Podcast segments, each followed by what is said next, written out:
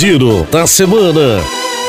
Olá, Rio Larguense de plantão! E chegou a vez das pessoas com 18 anos ou mais se imunizarem. Então corre e vem se vacinar. Basta procurar um dos nossos postos drive-thrus das 9 da manhã às 16 horas, no centro, na Mata do Rolo e na entrada da cidade. É a Prefeitura de Rio Largo no combate à Covid-19, sendo prioridade máxima em nosso município.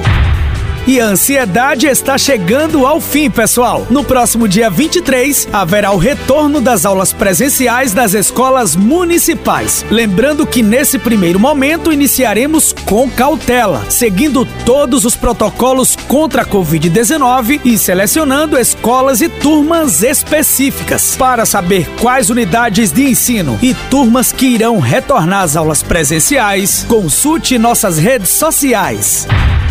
E a Prefeitura de Rio Largo irá realizar a segunda edição do projeto Viva Nossa Gente. O evento será realizado no campo do Demorisvaldo neste sábado, dia 21, a partir das 8 horas da manhã, com ações de cidadania, lazer, esporte, cultura, entretenimento, saúde e assistência social. Então participem! Seguiremos todas as medidas de restrições contra a Covid-19, contando com o uso da máscara e do álcool em gel. Junte-se a nós. É a Prefeitura de Rio Largo, levando mais qualidade de vida para os rio-larguenses.